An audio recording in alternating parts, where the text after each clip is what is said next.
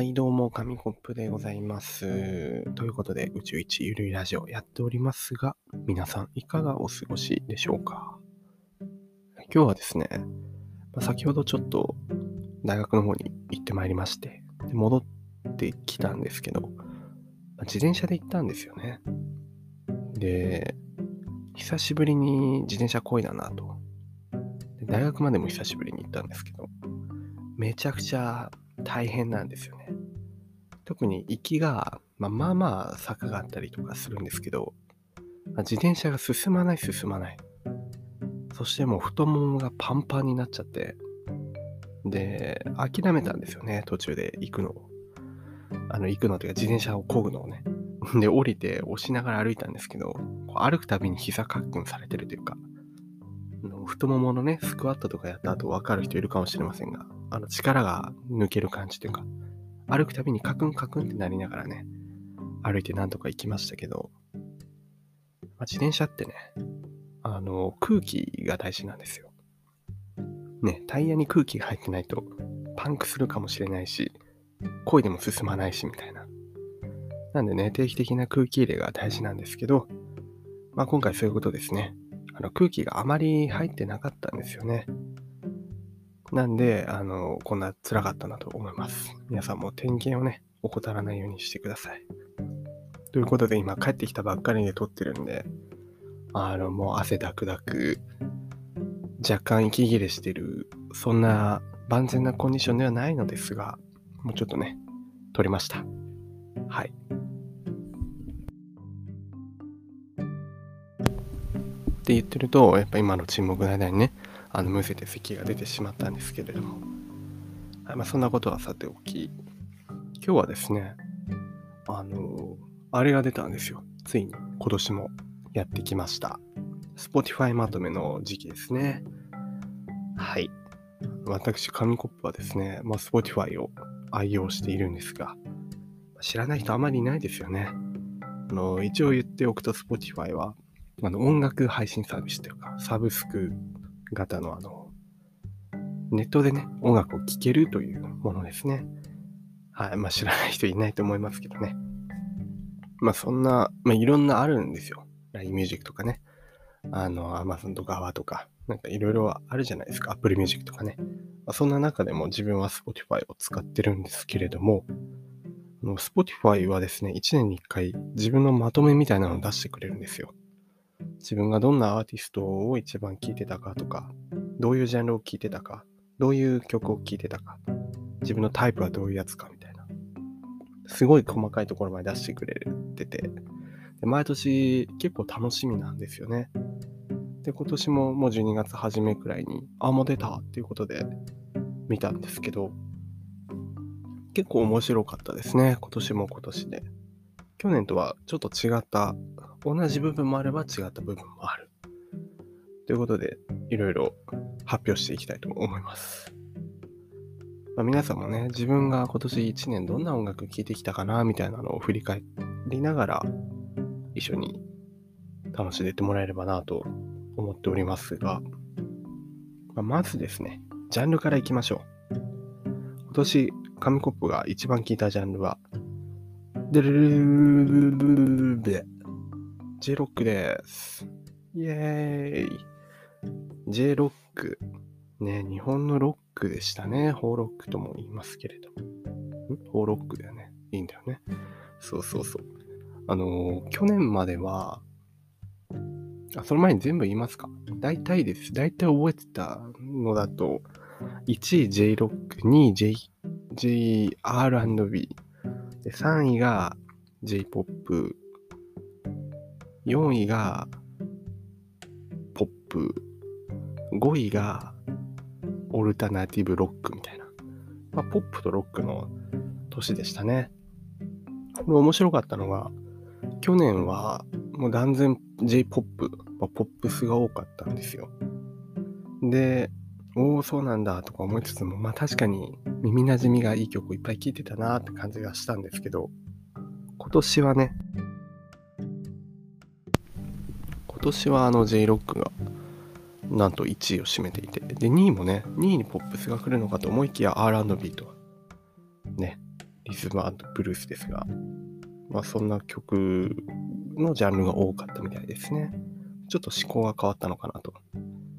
大体ロックを聴いてるときどんな感じかっていうと、もう心が高ぶってる時とか、J-POP はね、ウキウキハッピーって感じですけど、J-ROCK はもう魂の叫びみたいなのが多いイメージがあるんですよね、自分の中で。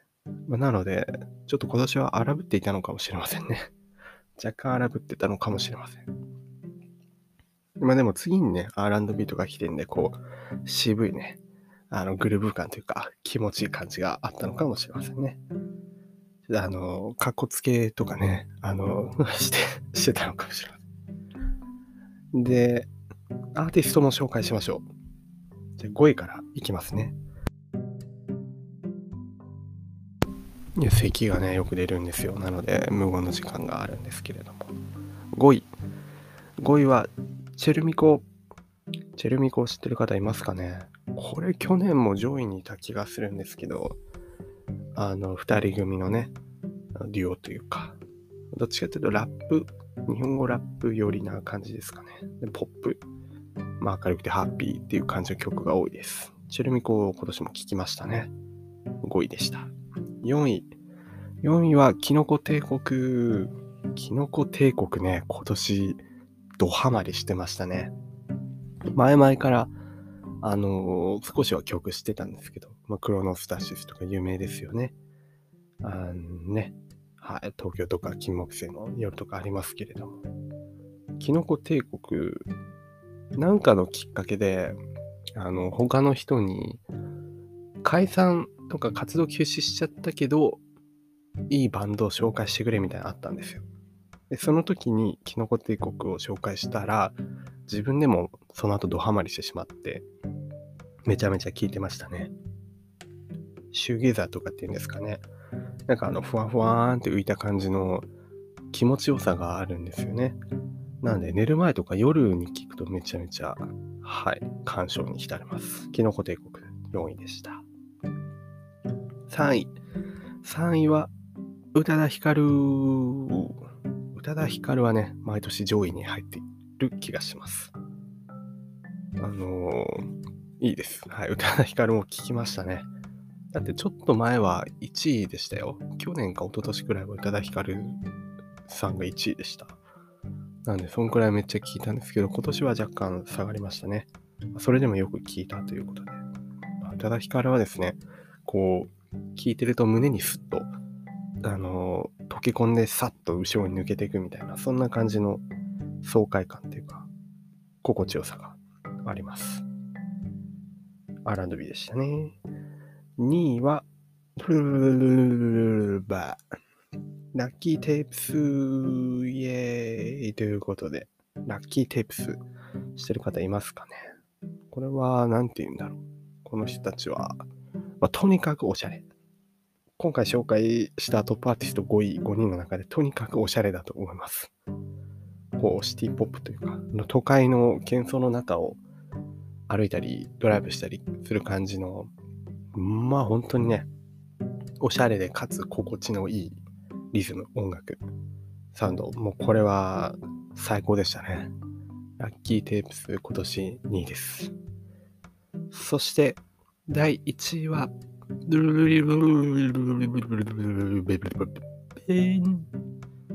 ベースボールベアーイエーイ若干ね、声が枯れてきましたが、今年のトップアーティスト、紙コップが一番聴いたアーティストは、ベースボールベアーです。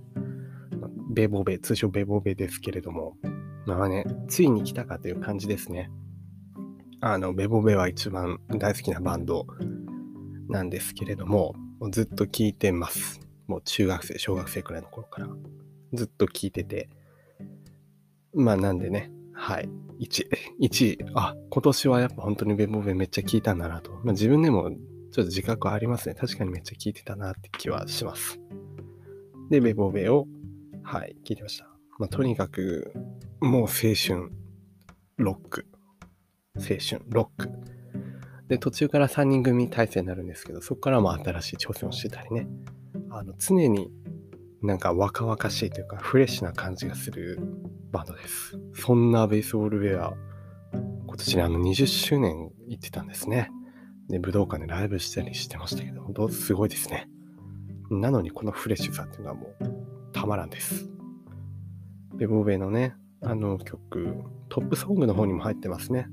トップソングの4位にファンファーレが聞こえるという曲が入ってますが、これはベボベの曲の中でも自分がかなり好きなやつです。